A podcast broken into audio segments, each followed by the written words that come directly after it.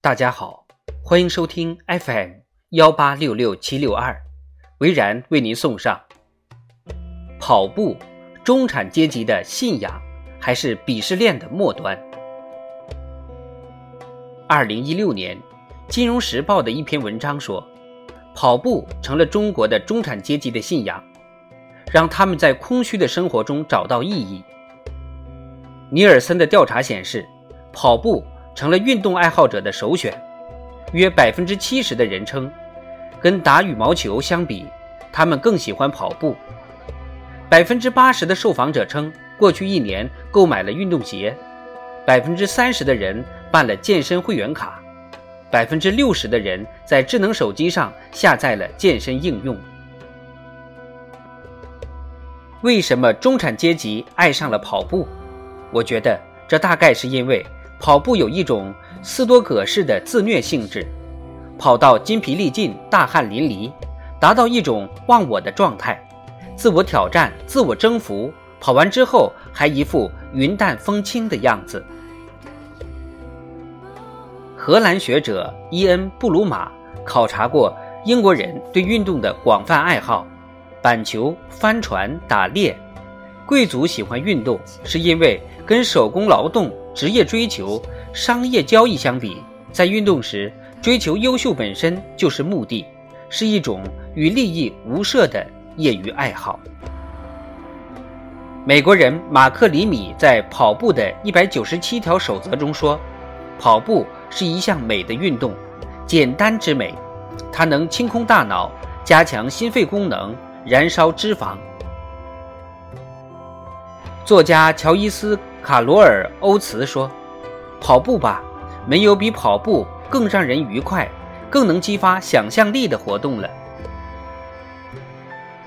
跑步能治疗沮丧。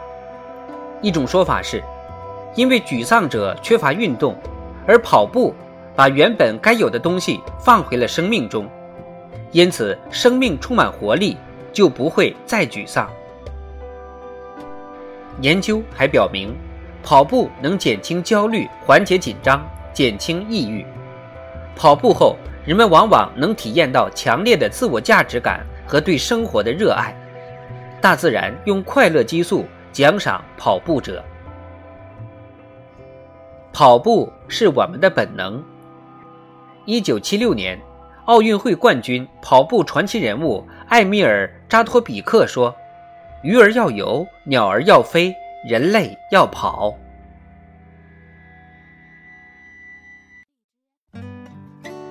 一般健身教练也觉得跑步没什么需要教的。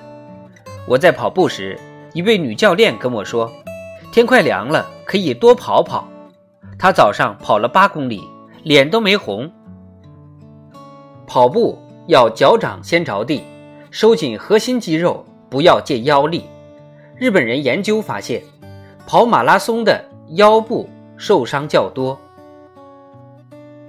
美国学者保罗·福塞尔说：“引人注目的当众锻炼是一种恶俗的行为，这是一种自我感觉良好的行为，因而也是最恶俗的行为。